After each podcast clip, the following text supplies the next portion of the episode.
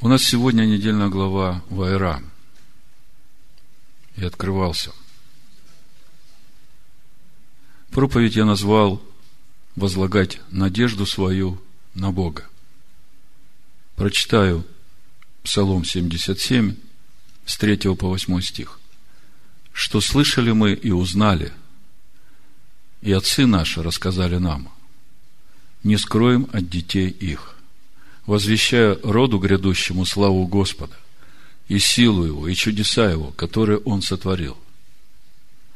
Он поставил устав в Иакове и положил закон в Израиле, который заповедал отцам нашим возвещать детям их, чтобы знал грядущий род, дети, которые родятся, и чтобы они в свое время возвещали своим детям, возлагать надежду свою на Бога и не забывать дел Божьих и хранить заповеди Его, и не быть подобными отцам их, родоупорному и мятежному, неустроенному сердцем и неверному Богу Духом Своим. Слово говорит, что и мы должны возлагать надежду на Бога и не забывать дел Божьих и хранить все заповеди Его. Слово говорит, что мы должны своим детям возвещать все великие дела Божии, которые Он делал. И в нашей жизни, и в жизни Его народа. И их учить возлагать надежду на Бога – и их учить, не забывать дела Божии и передавать все эти знания своим детям и хранить все заповеди Его. Мы сегодня будем говорить о том, почему это так важно, почему это так нужно. Вы все читали эту недельную главу. Наверное, нет человека, который не читал бы о том, что происходило в Египте во время исхода его народа из Египта о десяти казнях, которыми Бог показал свое могущество над всей землей. Бог показал через эти казни, что нет никаких других богов, кроме Бога Израилева. Разбирая тему, почему это так важно нам возлагать надежду на Бога и не забывать дел Божьих, давайте разберемся с вопросом, зачем Богу в Египте нужно было делать все эти десять казней в исходе в 9 стихе написано, 11 глава, 9 стих написано, «И сказал Господь Моисею, не послушал вас фараон, чтобы умножились чудеса мои в земле египетской». Вот давайте попробуем разобраться с тем, зачем Богу нужны были эти десять казней, зачем Богу нужно было умножать в Египте свои чудеса.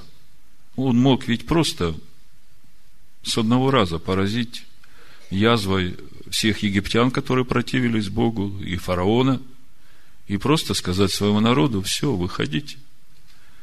Достаточно было бы один раз дунуть на них, и от них бы ничего не осталось. Вопрос, зачем Богу нужно было столько чудес явить в Египте? Вот в исходе 9 главе мы читаем с 13 стиха. «И сказал Господь Моисею, Завтра встань рано и явись пред лицо фараона. И скажи ему, так говорит Господь, Бог евреев. Отпусти народ мой, чтобы он совершил мне служение. Ибо в этот раз я пошлю все язвы мои в сердце твое, и на рабов твоих, и на народ твой, дабы ты узнал, что нет подобного мне на всей земле. И вот 15 стих, смотрите. Так, как я простер руку мою – то поразил бы тебя и народ твой язвою, и ты истреблен бы был с земли. Вот он, этот стих, где Бог говорит, я бы мог тебя сразу поразить и истребить.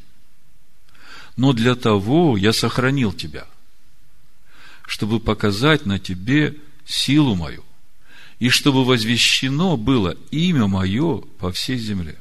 То есть уже здесь мы видим, что цель и намерение Бога не просто вывести свой народ из Египта. Он хочет показать и египтянам, и всем людям на земле, во-первых, что нет подобного Богу евреев, Богу Израиля во всем мире. И чтобы было возвещено имя Бога по всей земле. Об этом мы читаем также в Римлянах. Апостол Павел пишет нам в 9 главе, 22-24 стих. Что же, если Бог, желая показать гнев и явить могущество свое, с великим долготерпением щадил сосуды гнева, готовые к погибели? Вы знаете, сколько фараон уже согрешил, сколько зла он сделал Божьему народу. Если читать э, мидраши, комментарии к э, Торе о том, как фараон вел себя, э, просто удивляешься, как он еще после этого мог жить. 23 стих. «Дабы вместе явить богатство славы своей над сосудами милосердия, которые Он приготовил к славе, над нами, которых Он призвал не только из иудеев, но из язычников». Значит, мы видим, что эти казни нужны были. Не только для того, чтобы вывести народ. Это нужно было сделать чтобы весь Египет и все земли, все люди, живущие на земле, увидели, что нету других богов, кроме Бога Израилева, Бога евреев, как мы читаем, дабы ты узнал, что нет подобного мне на всей земле, чтобы возвещено было имя мое во всей земле. 77-й псалом говорит нам, чтобы мы уповали на Бога чтобы мы помнили дела Божии и хранили Его заповеди. И сегодня у нас недельная глава Вайра. Начало нашей главы, оно является продолжением разговора Моисея с Богом, когда он и весь народ были разочарованы тем, что спасение не пришло мгновенно. Вы помните прошлую недельную главу, Бог посылает Моисея, Моисей начинает говорить, фараон ожесточается, ужесточает нормы для народа, народу становится еще тяжелее. А народ, в общем-то, поверил сначала, обрадовался. Ну, про народ понятно, но Моисею Бог с самого начала, когда призывал его, вы помните, у горящего куста, он ему говорил, что фараон сразу не послушает. Вот если посмотреть исход третью главу, в 19 стихе написано, но я знаю, Послушайте, если Бог говорит, я знаю, то в этом сомневаться не приходится, правда? Что царь египетский не позволит вам идти, если не принудить его рукою крепко. И простру руку мою, и поражу Египет всеми чудесами моими, которые сделаю среди него. И после того он отпустит вас. И дам народу всему милость в глазах египтян, и когда пойдете, то пойдете не с пустыми руками – Каждая женщина выпросит у соседки своей, живущей в доме ее, вещей серебряных, вещей золотых и одежд, и вы нарядите ими сыновей ваших, и дочерей ваших, и оберете египтян. То есть, еще ничего не происходило. Моисей даже еще не пошел в Египет. Бог Моисею сказал, все как будет. Нам тоже иногда Бог говорит, все как будет. Нам Слово говорит, как будет. И почему-то, когда приходит начало исполнения этих обетований, куда-то девается наша вера. Почему-то приходит отчаяние, почему-то приходит неуверенность, страх. Моисей, зная все это, приходит, пятая глава Исход, конец прошлой недельной главы, мы читали 22 стих. «И обратился Моисей к Господу и сказал, Господи, для чего ты подвергнул такому бедствию народ сей? Для чего послал меня? Ибо с того времени, как я пришел к фараону и стал говорить именем Твоим – он начал хуже поступать с народом всем. Избавить же ты не избавил народа твоего. То есть Моисей упрекает Бога. Ты меня послал, ты мне сказал,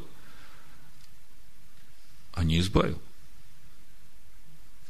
И вот наша недельная глава начинается, исход 6 глава, с первого стиха. Господь отвечает Моисею. И сказал Господь Моисею, теперь увидишь ты что я сделаю с фараоном? По действию руки крепкой он отпустит их. По действию руки крепкой даже выгонит их из земли своей. И говорил Бог Моисею и сказал ему, я Господь, Адонай, являлся я Аврааму, Ицхаку и Якову с именем Эльшадай, а с именем моим Адонай не открылся им. Не открылся им, мы уже говорили. Не дал быть познанным. Леона дать. Не дал быть познанным. То есть они об этом имени знали. Именно Адонай обещал Аврааму то, что они получат в наследие землю. Но ни Авраам не получил, ни Ицхак не получил, ни Иаков не получил. Народ пришел в Египет, как бы обетование еще не исполнилось, хотя Адонай говорил. И вот теперь Адонай говорит, я обещал, они верили, но они не получили это обещание. Вот сейчас пришло это время, когда мое имя раскроется, когда все, что я говорил, исполнится. И то, о чем мы сегодня говорим, мы не просто изучаем или рассматриваем, или разбираем то, что было много-много лет назад в истории Божьего народа, когда он выводил народ из Египта. Это относится и к тому, как это будет вот в ближайшее время. Время уже совсем близко, когда начнется исход его народа. И это также относится к каждому из нас. На внутреннем нашем духовном, душевном уровне есть тот же самый фараон. Это наше эго, у которого две сестры. Как их имена, знаете? Давай и давай, давай мне, давай мне.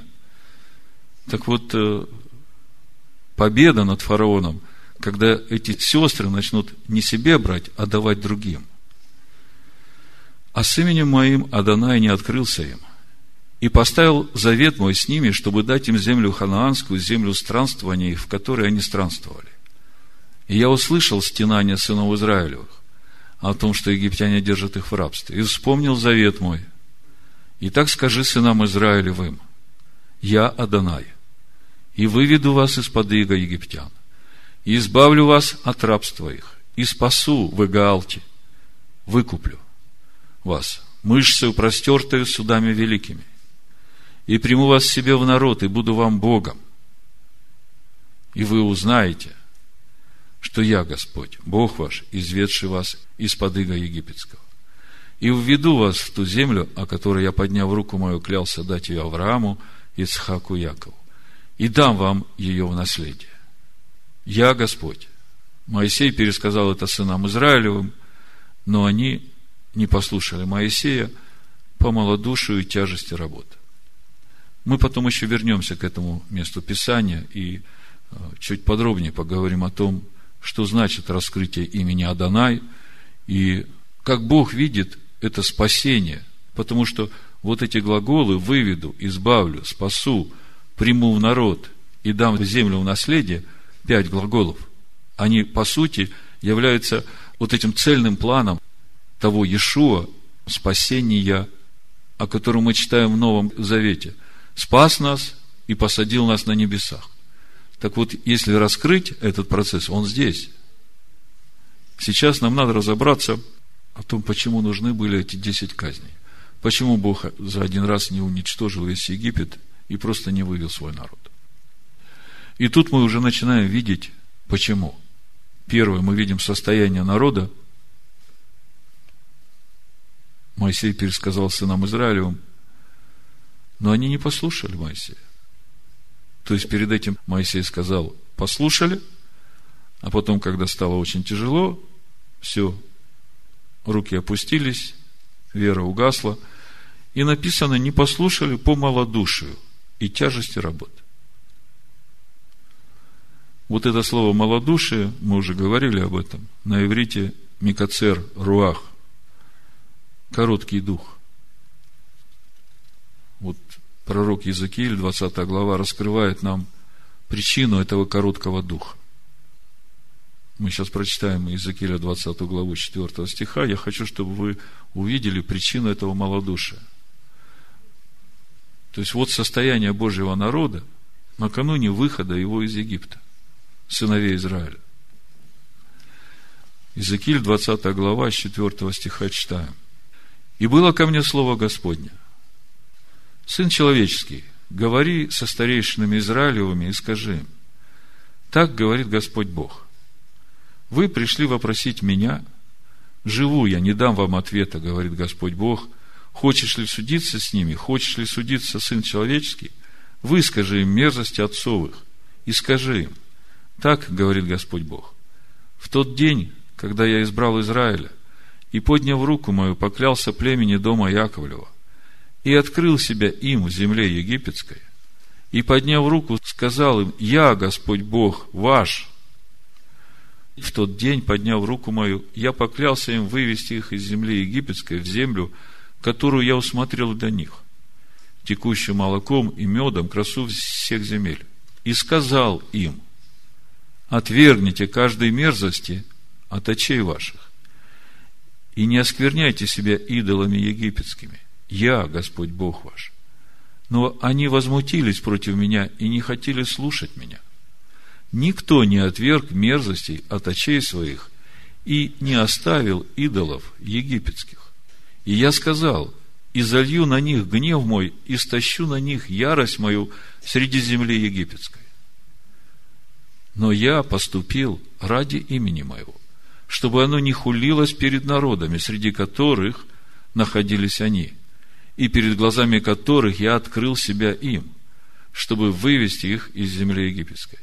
И вывел я их из земли египетской, и привел их в пустыню, и дал им заповеди, и объявил им мои постановления, исполняя которые человек жил бы, был через них, дал им также субботы мои, чтобы они были знамением между мною и ими, и чтобы знали, что я Господь, освящающий их. Вот в итоге мы видим, Бог приходит и говорит, я Господь Бог ваш, я пришел вывести вас. Откажитесь от всех идолов. Откажитесь от всего идолопоклонства. Вспомните завет. Вспомните те заповеди, уставы, которым я повелел Авраама научить вас. Вы помните, как Бог говорил Аврааму в 18 главе книги Барышит – Буду читать с 18 стиха. От Авраама точно произойдет народ великий и сильный, и благословятся в нем все народы земли. Ибо я избрал его для того, чтобы он заповедал сынам своим и дому своему после себя ходить путем Господним, творя правду и суд. И исполнит Господь над Авраамом, что сказал о нем. То есть мы видим, Бог заповедал Аврааму, чтобы Авраам заповедал своим детям ходить путем Господним. Как вы думаете, Авраам это исполнил? То есть мы видим, что Авраам знал путь Господень. И он заповедал своим детям ходить путем Господним.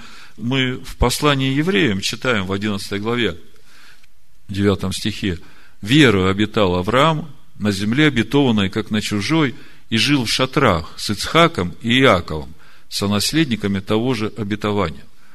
Вот это жил в шатрах, то есть они вместе изучали путь Господень.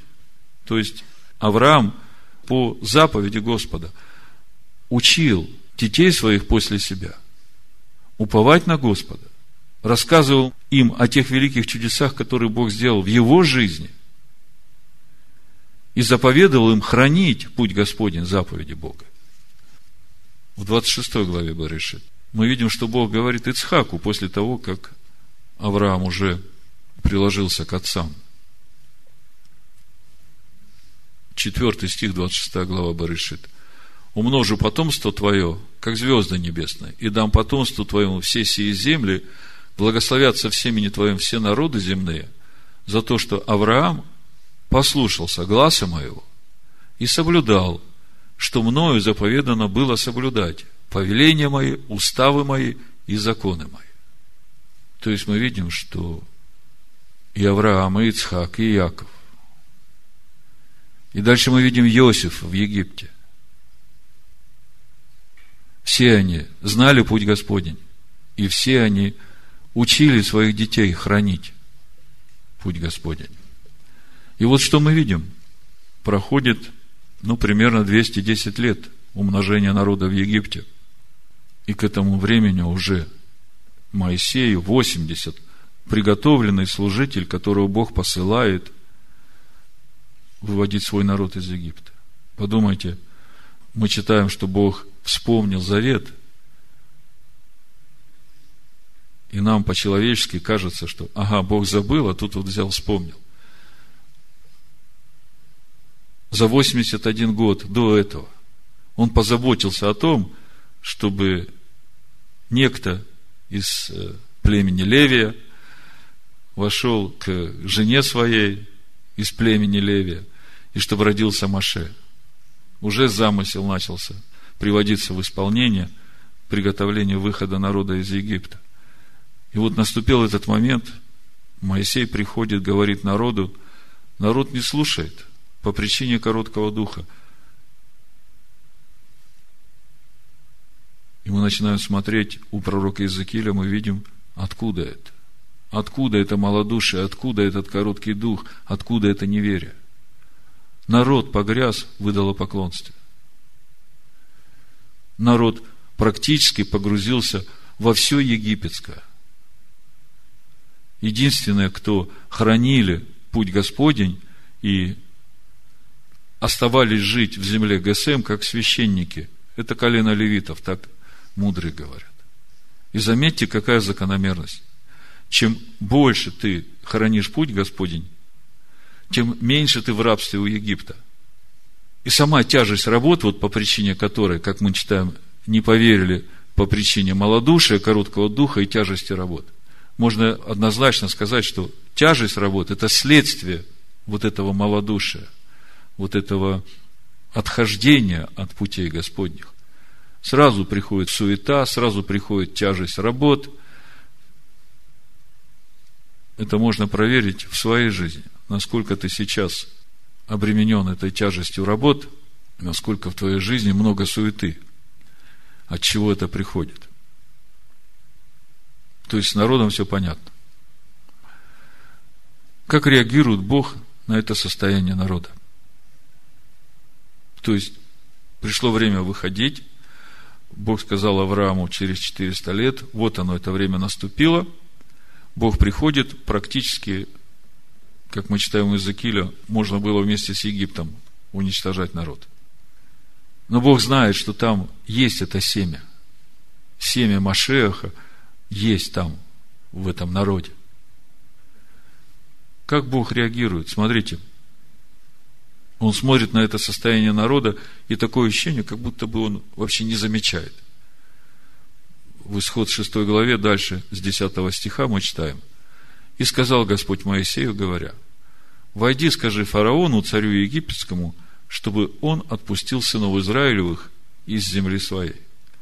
И сказал Моисей пред Господом, говоря, вот сыны Израилевы не слушают меня, как же послушает меня фараон? А я не словесен. И говорил Господь Моисею и Аарону, и давал им повеление к сынам Израилевым и к фараону, царю египетскому – чтобы вывести сынов Израилевых из земли египетской. То есть, такое впечатление, что Господь как бы не берет в расчет это состояние народа. И мы знаем, почему у пророка Иезекииля. Мы видим, как Бог говорит, что я мог бы их уничтожить, но ради имени, ради того, что я обещал Аврааму, перед всеми народами открыл свое имя, я пожалел их.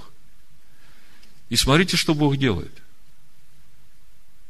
Ему надо как-то вернуть свой народ к себе, пробудить его, возбудить в нем веру. И когда мы смотрим на те события, которые начинают происходить в Египте, на те чудеса, которые начинают происходить в Египте, вот я выписал несколько мест Писания, которые действительно начинают пробуждать веру в сынах Израиля. Ну, то, что Моисей пришел и чудеса там с этим посохом сделал, сыны Израиля это видели, поверили, но потом, когда тяжело им стало, они разуверились во всем. И Бог говорит, ну хорошо, надо дать им свидетельство. И начинает работать через Моисея, свои дела делать в Египте. И четвертая казнь, исход 8 глава с 20 стиха, мы уже видим, как приходит это пробуждение к сынам Израиля. Вот смотрите. И сказал Господь Моисею, завтра встань рано и явись пред лицо фараона. Вот он пойдет к воде, и ты скажи ему, так говорит Господь, отпусти народ мой, чтобы он совершил мне служение. А если не отпустишь народа моего, то вот я пошлю на тебя и на рабов твоих, и на народ твой, и в домы твои песьих мух. Ну, по другому переводу диких зверей. И наполнится домы египтян дикими зверями, и самая земля, на которой они живут. То есть, вот это вот э, пошлю на тебя, натравлю на тебя. Так в Торе написано. И отделю в тот день землю Гасем, Гашен, на которой пребывает народ мой. И там не будет диких зверей, чтобы ты знал, что я Господь среди земли. И сделаю разделение между народом моим и между народом твоим. Завтра будет сие знамение. Так и сделал Господь. Представьте состояние сыновей Израиля, которые по малодушию и тяжести работ не поверили.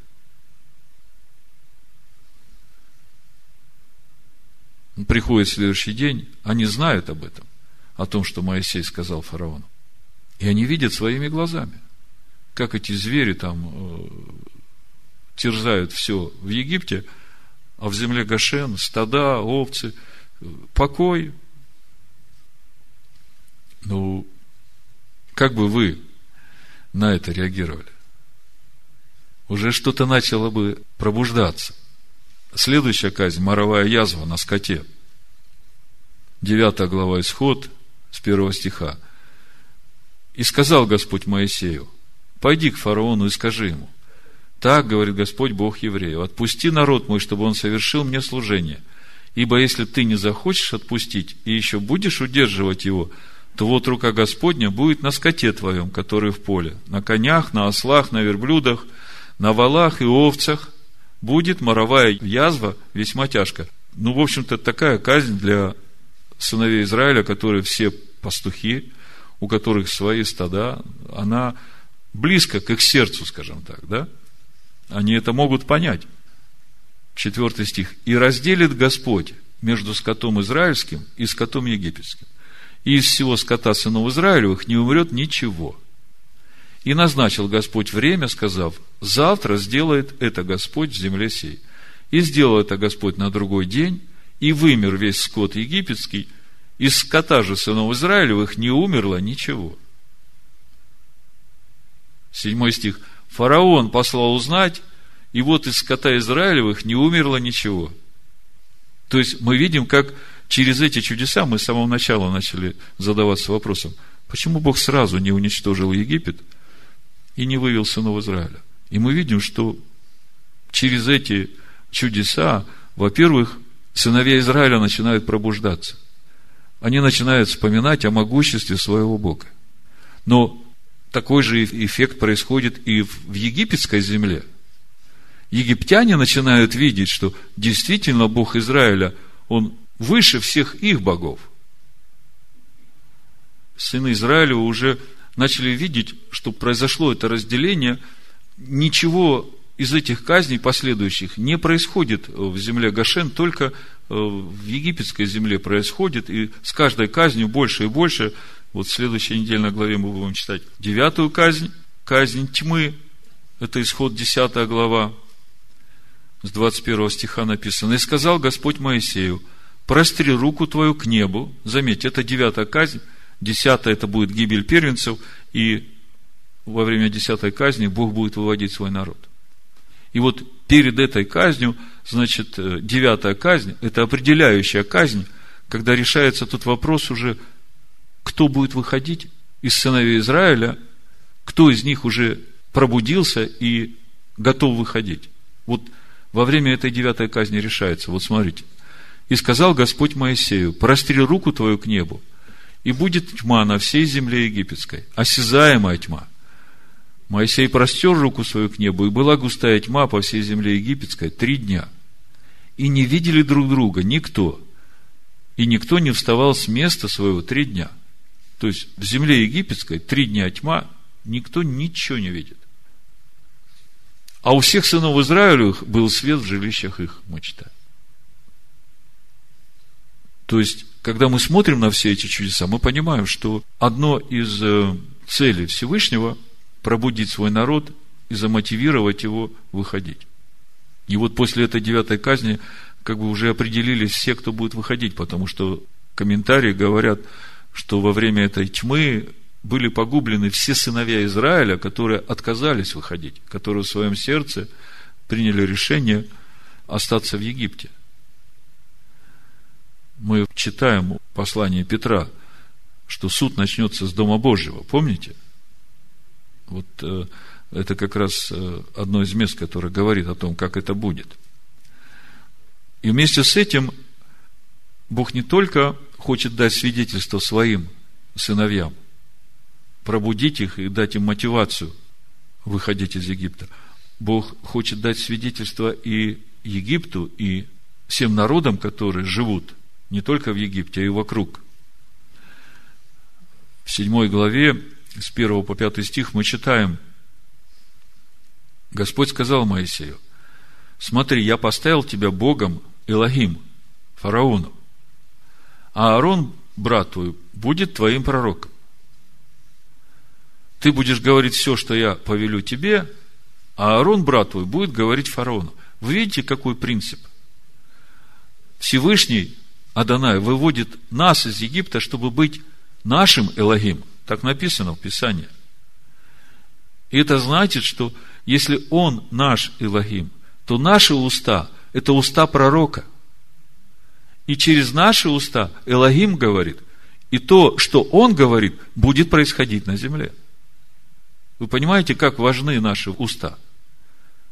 То есть, очень важно заботиться о том, чтобы уста оставались чистыми.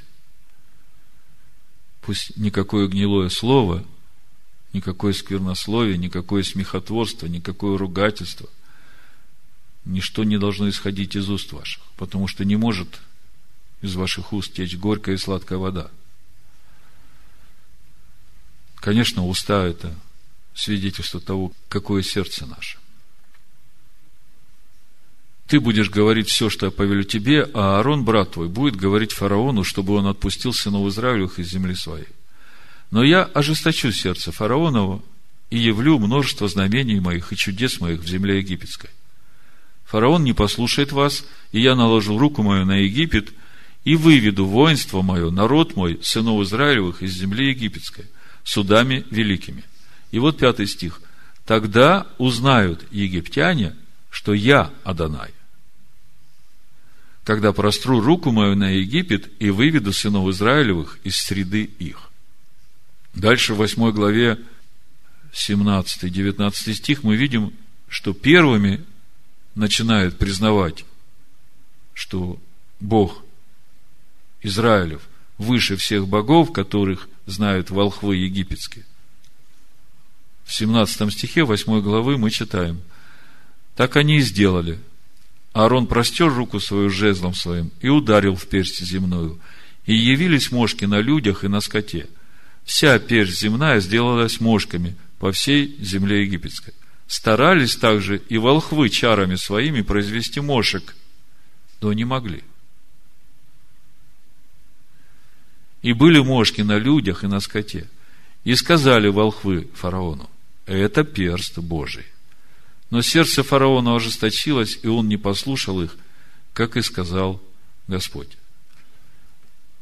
То есть, первыми, значит, начинают признавать могущество Бога Израилева колдуны, волхвы, египетские жрецы. Потом мы смотрим, дальше уже появляются и египтяне, простые египтяне, которые тоже начинают прислушиваться к тому, что говорит Господь. Вот смотрите, в 9 главе, книга Исход, 16 стих. И дальше. Но для того я сохранил тебя, чтобы показать на тебе силу мою, и чтобы возвещено было имя мое по всей земле. Ты еще противостоишь народу моему, чтобы не отпускать его. Вот я пошлю завтра в это самое время град весьма сильный – которому подобного не было в Египте со дня основания его до ныне.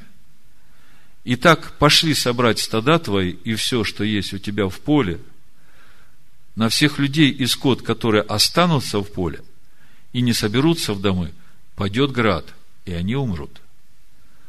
И вот 20 стих. Те из рабов фараоновых, которые убоялись Слова Господня, поспешно собрали рабов своих и стада свои в домы.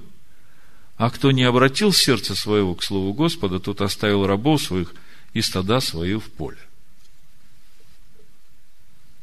Этот град, многие читают и думают, ну, град, молния, огонь. Эта казнь была чудом в чуде, как говорят мудрые. Этот огонь, о котором мы читаем, в Торе написано, что этот огонь был внутри льда. Это уже само по себе чудо, как огонь может соединиться вместе со льдом. Есть много пониманий и комментариев того, что значит эта казнь. Но то, что мне пришло, мы знаем, что Бог есть огонь поедающий.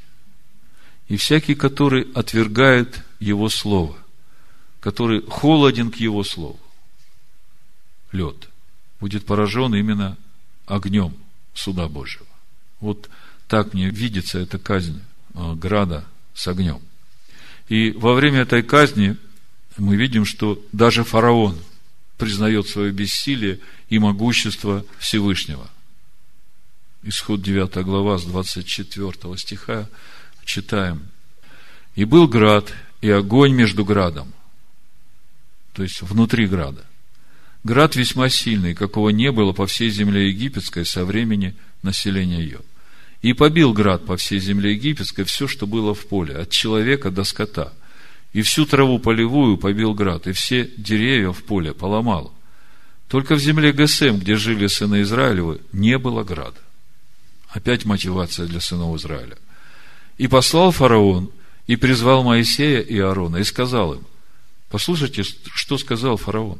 На этот раз я согрешил. Господь Адонай праведен.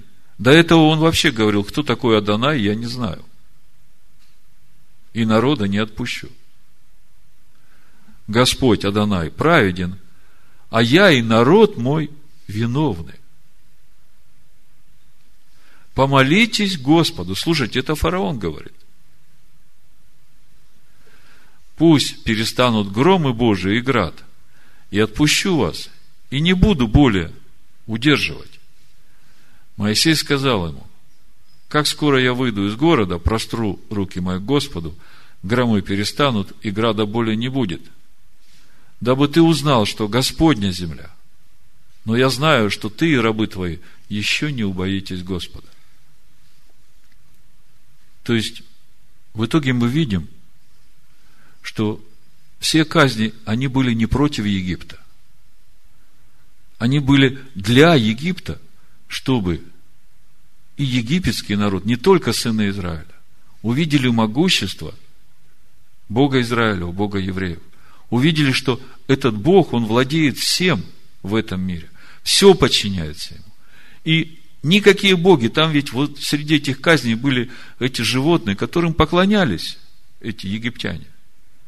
И они видели, что их боги ничто, они бессильны. И в итоге получается, что все, что происходит в Египте, это милость Бога для того, чтобы не только египтяне, все народы, которые живут вокруг Египта, поверили, что Бог евреев – единственный Бог над всей землей. И чтобы и дети, и дети детей их, и все роды человеческие во все времена помнили, что нету другого Бога. Нету другого Бога, кроме Бога Израилева. И две тысячи лет назад апостол Павел в книге Деяний в 17 главе сказал, 30 стихе. «И так, оставляя времена неведения, Бог ныне повелевает людям всем всюду покаяться. Ибо Он назначил день, в который будет праведно судить Вселенную, посредством предопределенного им мужа, подав удостоверение всем, воскресив его из мертвых. Знаете, вот говоря об этих временах неведения, мне так и хочется возразить.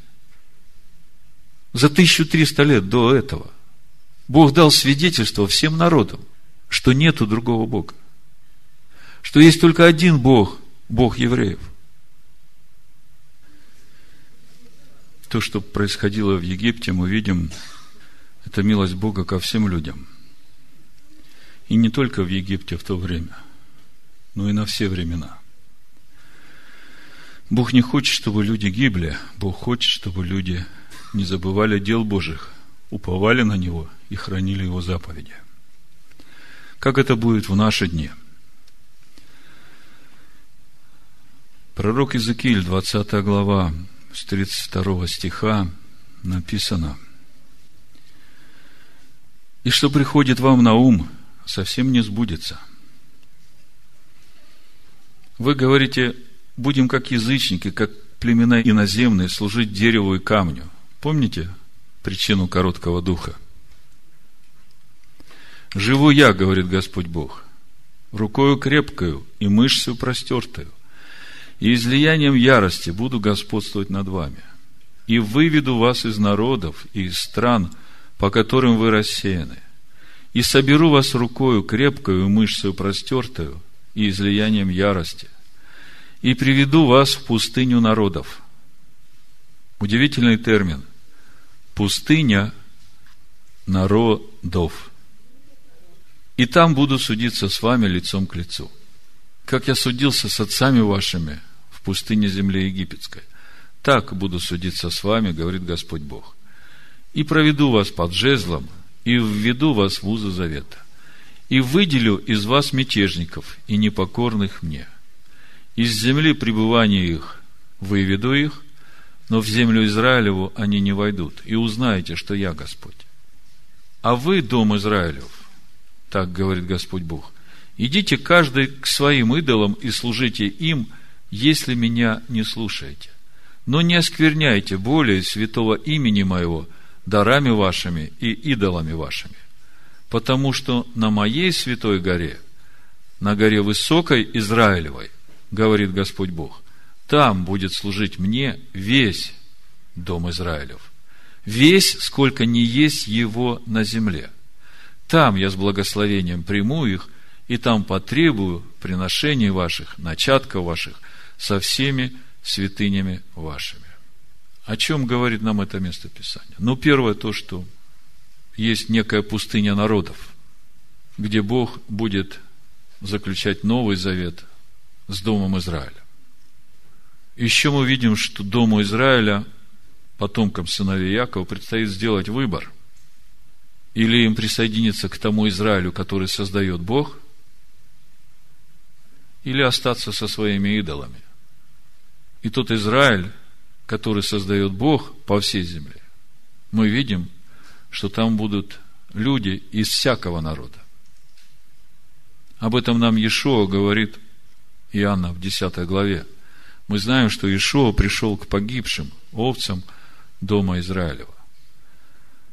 А в 16 стихе Иоанна 10 главе он говорит, есть у меня и другие овцы, которые не сего двора, и тех надлежит мне привести, и они услышат голос мой, и будет одно стадо и один пастырь. Вот он, этот дом Израилев, на горе высокой Израилевой, весь, сколько не есть его на земле – у пророка Исаия в 56 главе мы тоже читаем об этом же. Так говорит Господь с первого стиха.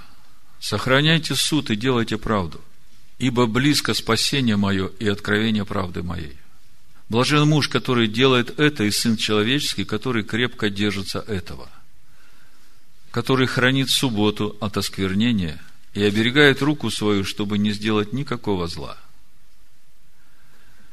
Да не говорит сын иноплеменника, присоединившийся к Господу, Господь совсем отделил меня от своего народа. И да не говорит Евнух, вот я сухое дерево. Ибо Господь так говорит о Евнухах, которые хранят мои субботы и избирают угодное мне, и крепко держатся завета моего. тем дам я в доме моем и в стенах моих место и имя лучшее, нежели сыновьям и дочерям. Дам им вечное имя, которое не истребится. И сыновей иноплеменников, присоединившихся к Господу, чтобы служить Ему и любить имя Господа, быть рабами Его, всех хранящих субботу от осквернения ее и твердо держащихся завета моего – я приведу на святую гору мою и обрадую их в моем доме молитвы.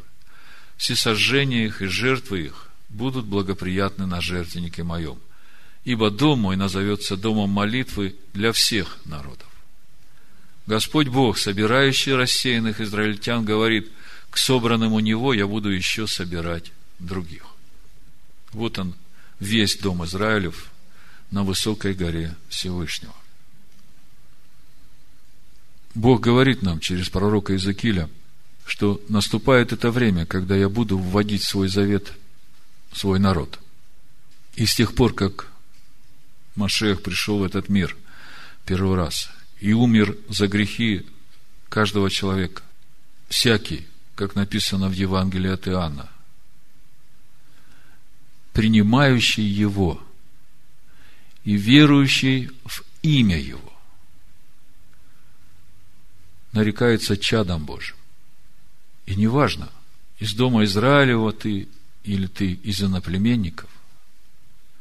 Весь вопрос в том, веришь ли ты в Него и принимаешь ли ты имя Его. Вот откройте Евангелие от Иоанна, задумайтесь о том, как здесь написано. Первая глава, 12 стих написано, а тем, которые приняли Его, приняли Его верующим в имя Его, дал власть быть чадами Божьими. Ишуа избрал 12 учеников, дал им великое поручение – идти до края земли и учить людей из всех народов всему, чему он научил своих учеников. Учить тому, чему кланяются иудеи. Ибо спасение от иудеев. Спасение через то, чтобы познать, чему кланяется иудеи. Ученики пошли, и проповедь Евангелия проповедана до края земли. И потом восстал другой фараон, как мы говорили, который не знал, вернее, не хотел знать этого царя, которого Бог поставил над всей землей. И он в своем тайном замысле решил разрушить это дело Божие. Но мы знаем, что ничего не происходит без воли Божией в этом мире. И несмотря на то, что сделал этот император Константин, как он организовал новую церковь, как он утвердил новое основание для Церкви Божией, как он убивал тайно всех посланников Божьих, епископов, которые в то время возмущались и говорили, и неужели нужно заново утверждать основание Церкви Божией? Машиах Иешуа своей смертью утвердил это основание. Но тем не менее, это основание положили отцы церкви. И в этом основании они убрали закон Бога, Тору Моисея. В этом основании они придумали другого Иисуса – который отменил закон Бога. И с тех пор началось это самое темное время, время рабства в Вавилоне, его народа. И вот сейчас приближается это время, время выхода его народа из этого вавилонского рабства. И приближаются эти суды Божии над Вавилоном. И все, о чем мы читали сегодня – о том, как это было. Это снова повторится. И это повторится именно, как мы уже видели, во-первых, для его народа, чтобы он проснулся. Чтобы он увидел, что Бог Израилев, Бог евреев тот же, который сказал, помните, те великие дела, которые я творил в Египте. Уповайте на меня и храните мои заповеди. Год назад, примерно, как я помню, по обыкновению перед праздником Йом-Кипур, я вам пророчествовал о том, что по окончании седьмого года начнется исход его народа из Вавилона. Мы только не знали точно, когда этот седьмой год будет, прошлый или позапрошлый. И в прошлый шаббат я вам читал письмо пастора из Кековской общины пятидесятников Зивибас Цельш. Я еще раз прочитаю его. Я его все прочитаю, потому что это очень важно. Конкретные имена, которые дают нам свидетельство того, что это уже началось. Шалом Александр, пишу вам по рекомендации Ицхака Пензева из Киевской мессианской синагоги Агадут Талмедим. Я пастор Кековской общины пятидесятников Дзивибас Цельш. Я был бы очень благодарен возможности встретиться с вами, чтобы переговорить о возможности поддержки и помощи мессианским евреям в Латвии. С уважением, Кристопс Цебурс. Мы встретились на прошлой неделе с Наумом, с этим пастором. И как я говорил вам в прошлый шаббат, я потому и советовался с вами, что у меня не было понимания, как мне поступить, что мне делать. Потому что прежний опыт мой, когда речь заходила о помощи мессианским евреям, ну, он был такой негативный. Очень часто финские верующие обращались к нам с желанием помочь евреям, которые в нашей общине.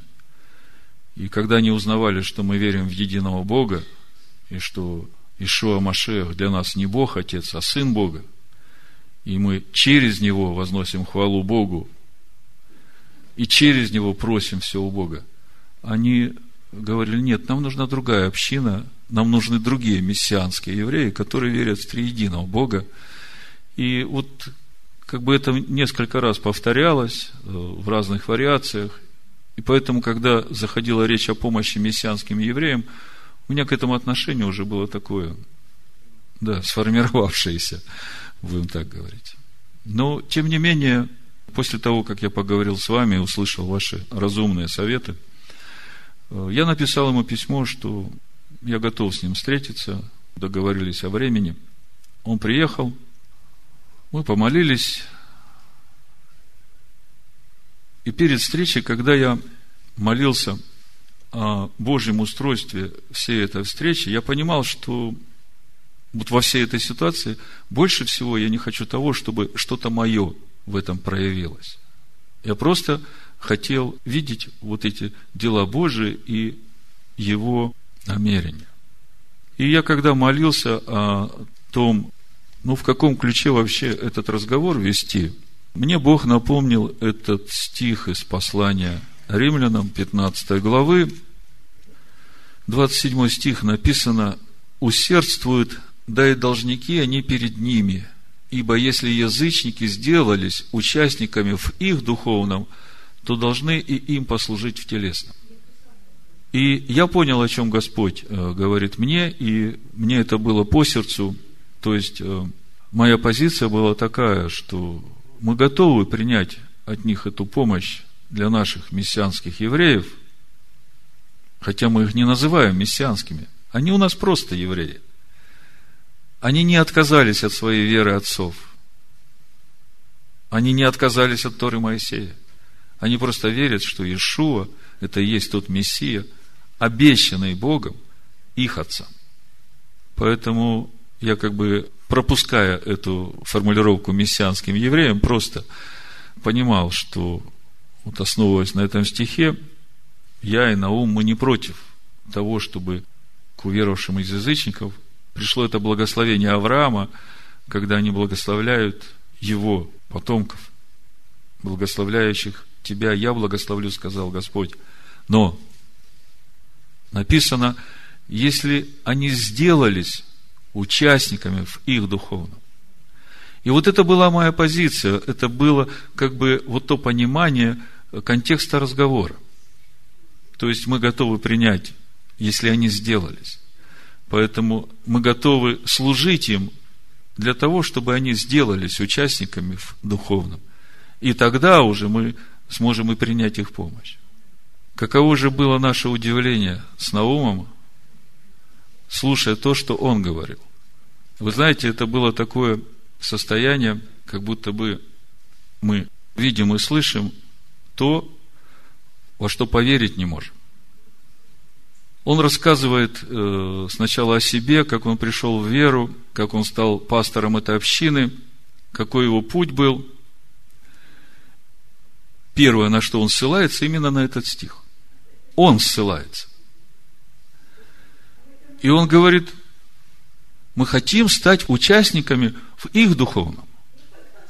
Потому что я вот за весь свой путь веры, у него была горячая вера, он был в... Э, начинал откуда он? С баптистов, да? Он уверовал, он покаялся, он исповедовал все, во что он верил, и это ничего не приходило в его жизнь, и в конце концов он отпал от веры и в общем-то, несколько лет вообще жил без Бога, блудил, как он сказал. Семья у него распалась. То есть он полностью разочаровался в том христианстве, в которое он пришел. И потом как-то он попал на служение, э, Кюлики служила, может быть, кто знает Кюлики, и она ему сказала, что Бог тебя призывает на служение. И это у него загорелось, и он начал искать, где же этот реальный путь для уверовавшего, чтобы действительно реально ощущать вот этот духовный рост и взращивание в себе нового творения. И он говорит, я год, он сам профессиональный музыкант, играет на, на флейте.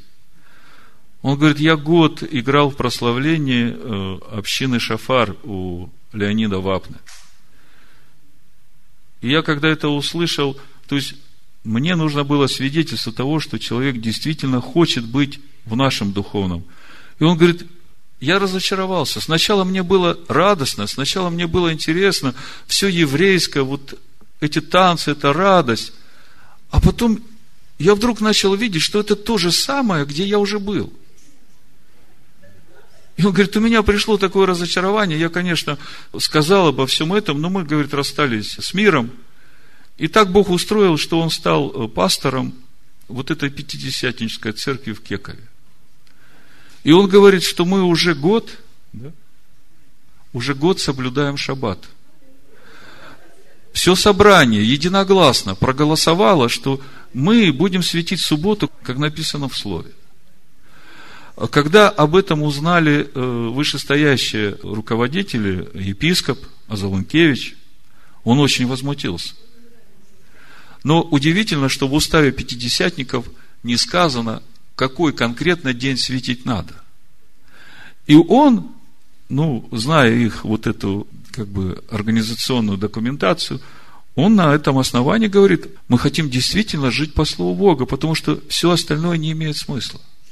Он говорит, мы хотим праздновать праздники Господни так, как они записаны. И вот он говорит епископу, пятидесятника в Латвии. И он говорит, вот здесь написаны эти праздники Господни, мы хотим их праздновать так, как Бог хочет.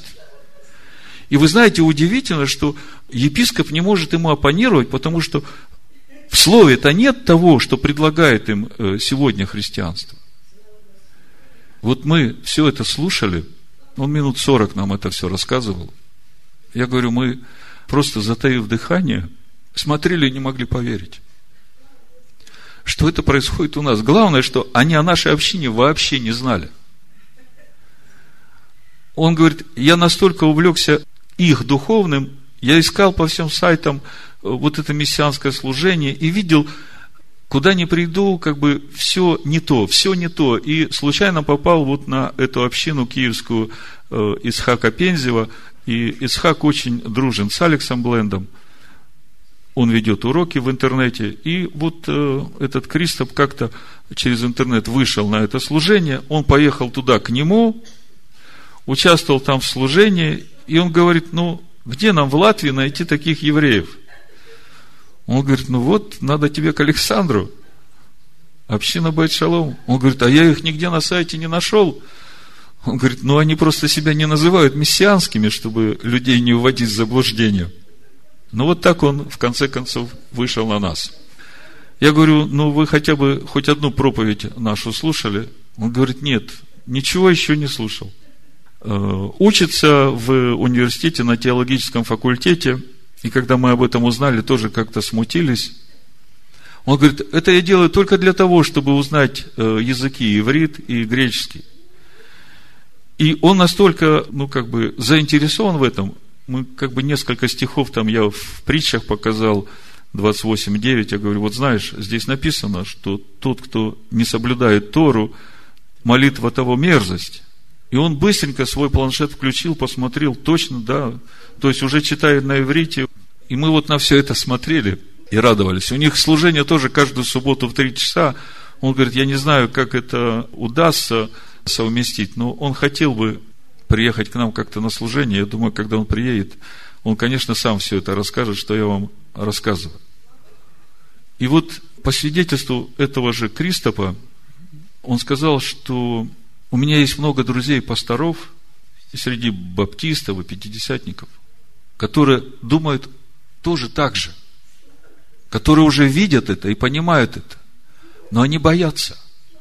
Они боятся потерять работу, они боятся потерять паству. Малодушие. То же самое малодушие. Так чему же учит наша недельная глава? Глава Вайра. Она говорит о том, что пришло время выхода. Пришло время выхода. И Бог говорит, я откроюсь со своим полным именем Адонай. И мы уже много раз говорили о том, что стоит за этим раскрытием. Бог Моисею в 34 главе книги Исход сказал, какое это имя. Я уже много раз говорил, что великая печаль – великое горе для всех верующих. Я смотрел в латышскую Библию, смотрел в английскую. Синодальный перевод. В самом центральном месте всех священных писаний, где дано имя Бога, имя того Бога, который раскрывается в Египте, который выводит свой народ. В этом имени убрано одно из важнейших, на мой взгляд, там все важно, но в отношении к человеку одно из важнейших моментов. Вот когда Бог говорит Моисею, что Аврааму, Ицхаку и Якову я открывался с именем Эльшадай, а с именем моим Адонай не открывался, то в исходе 34 главе мы читаем, Бог открывает свое имя Моисею и Израилю. Причем открывает после того, как Моисей спрашивает, Господи, покажи мне славу Твою. Это исход 33 глава. И в 19 стихе сказал Адонай, я проведу перед тобой всю славу мою и провозглашу имя Иеговы перед тобою. И кого помиловать, помилую, и кого пожалеть, пожалею. И, естественно, главный вопрос, Господи, кого ты помилуешь – Кого ты пожалеешь? Это ведь главный вопрос для всякого выходящего из э, этого вавилонского рабства. Так вот, в синодальном переводе написано, шестой стих. «И прошел Господь пред лицом его и возгласил, Господь, Господь Бог человеколюбивый, и милосердный, и долготерпеливый, и многомилостивый, и истинный, сохраняющий правду и являющий милость в тысячи родов – прощающий вину, преступление и грех, но не оставляющий без наказания, наказывающий вину отцов в детях и в детях детей до третьего и четвертого рода. И вот в этом седьмом стихе пропущено очень важное, очень важное то, кому Бог прощает. Вот в Торе Санчина или в переводе э, профессора Брановера написано так. Седьмой стих. «Помнящий добрые дела отцов для тысяч поколений их потомков, прощающий грех и непокорность и заблуждение, и вот то, что пропущено. На иврите звучит «венаке лоенаке», так записано в Торе. И очищающий раскаявшегося, и не очищающий не раскаявшегося припоминающий вину отцовых детям и внукам, третьему и четвертому поколению. Теперь вы понимаете, кому припоминает Бог вину? Тем, которые не раскаялись. Но тем, которые раскаялись, очищает. Когда Моисей услышал это имя, он тут же пал на колени и сказал, Господи, прости нам грех наш. И после этой молитвы Бог простил народ. И мы знаем, это было уже после греха Золотого Тельца. И дал новые скрижали. Возлагать надежду свою на Бога. Что слышали мы и узнали отцы наши, рассказали нам, не скроем от детей их, возвещая роду грядущему славу Господа и силу Его – и чудеса Его, которые Он сотворил. Он постановил устав в Иакове и положил закон в Израиле, который заповедал отцам нашим возвещать детям их, чтобы знал грядущий род, дети, которые родятся, чтобы они в свое время возвещали своим детям, возлагать надежду свою на Бога и не забывать дел Божьих и хранить заповеди Его и не быть подобными отцам их, роду упорному и мятежному, неустроенному сердцем и неверному Богу Духом Своим. Вы знаете, какая проблема у этого короткого духа? Он стал причиной гибели в пустыне тех, которые вышли из Египта. Я Господь, и выведу вас из-под иго египтян, и избавлю вас из рабства их, и спасу в Игаалте, выкуплю вас мышцею простертою, судами великими, и приму вас себе в народ, и буду вам Богом. И когда мы читаем «и буду вашим Илогим», это уже Новый Завет. И введу вас в ту землю, о которой я, подняв руку мою, клялся дать ее Аврааму, Ицхаку и Якову. Это тот город, художник и строитель основания, которого Бог, которого ожидал Авраам, Ицхак и Яков. И дам вам ее в наследие. Я Господь. Да будет так. Вы меня, Машех Ишуа. Амен. Амен. Амен. Амен. Амен. Амен. Amen.